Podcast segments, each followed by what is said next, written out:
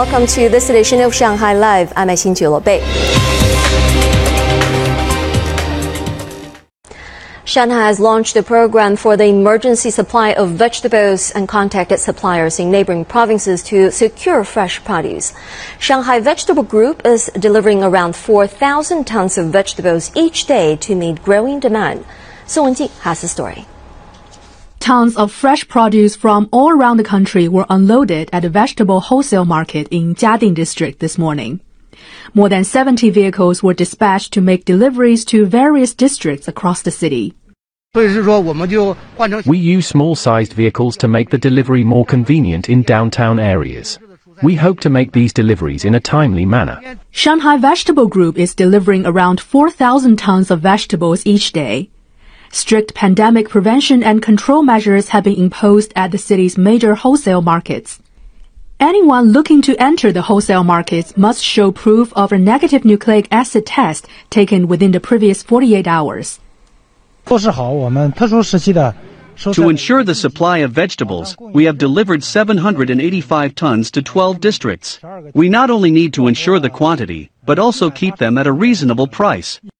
Another 16 tons of fresh vegetables, including tomatoes, mushrooms, and eggplant from Zhejiang's Jiashan County, also arrived in Shanghai this morning.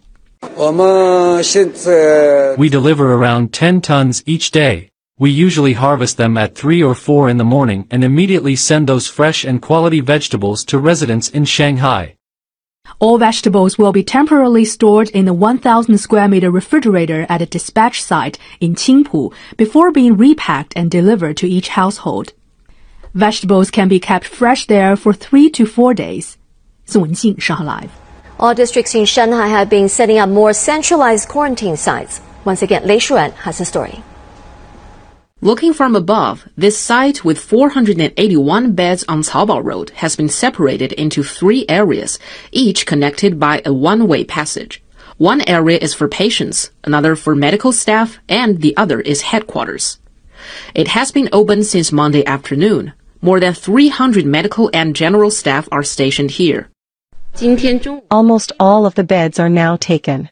The patients mainly have mild symptoms or are asymptomatic. 300 people have been working day and night to ensure sewage treatment, medical waste disposal, and staff training. The quarantine site was set up in three days. This place had been abandoned for six years and lacked many facilities. So we found the building's architect for details about its sewers so we could upgrade the system. There are very special requirements for the treatment of medical waste, and we have done a lot of work in this regard. A quarantine site in the western part of Changning district is nearly ready. A building in the Fengxian district industry park is also being prepared as a quarantine site. It will have 500 beds. Shanghai Live. The Civil Aviation Administration of China said today that as recovery operations at the MU 5735 crash site are nearly completed, the key task now is to determine the cause of the fatal accident.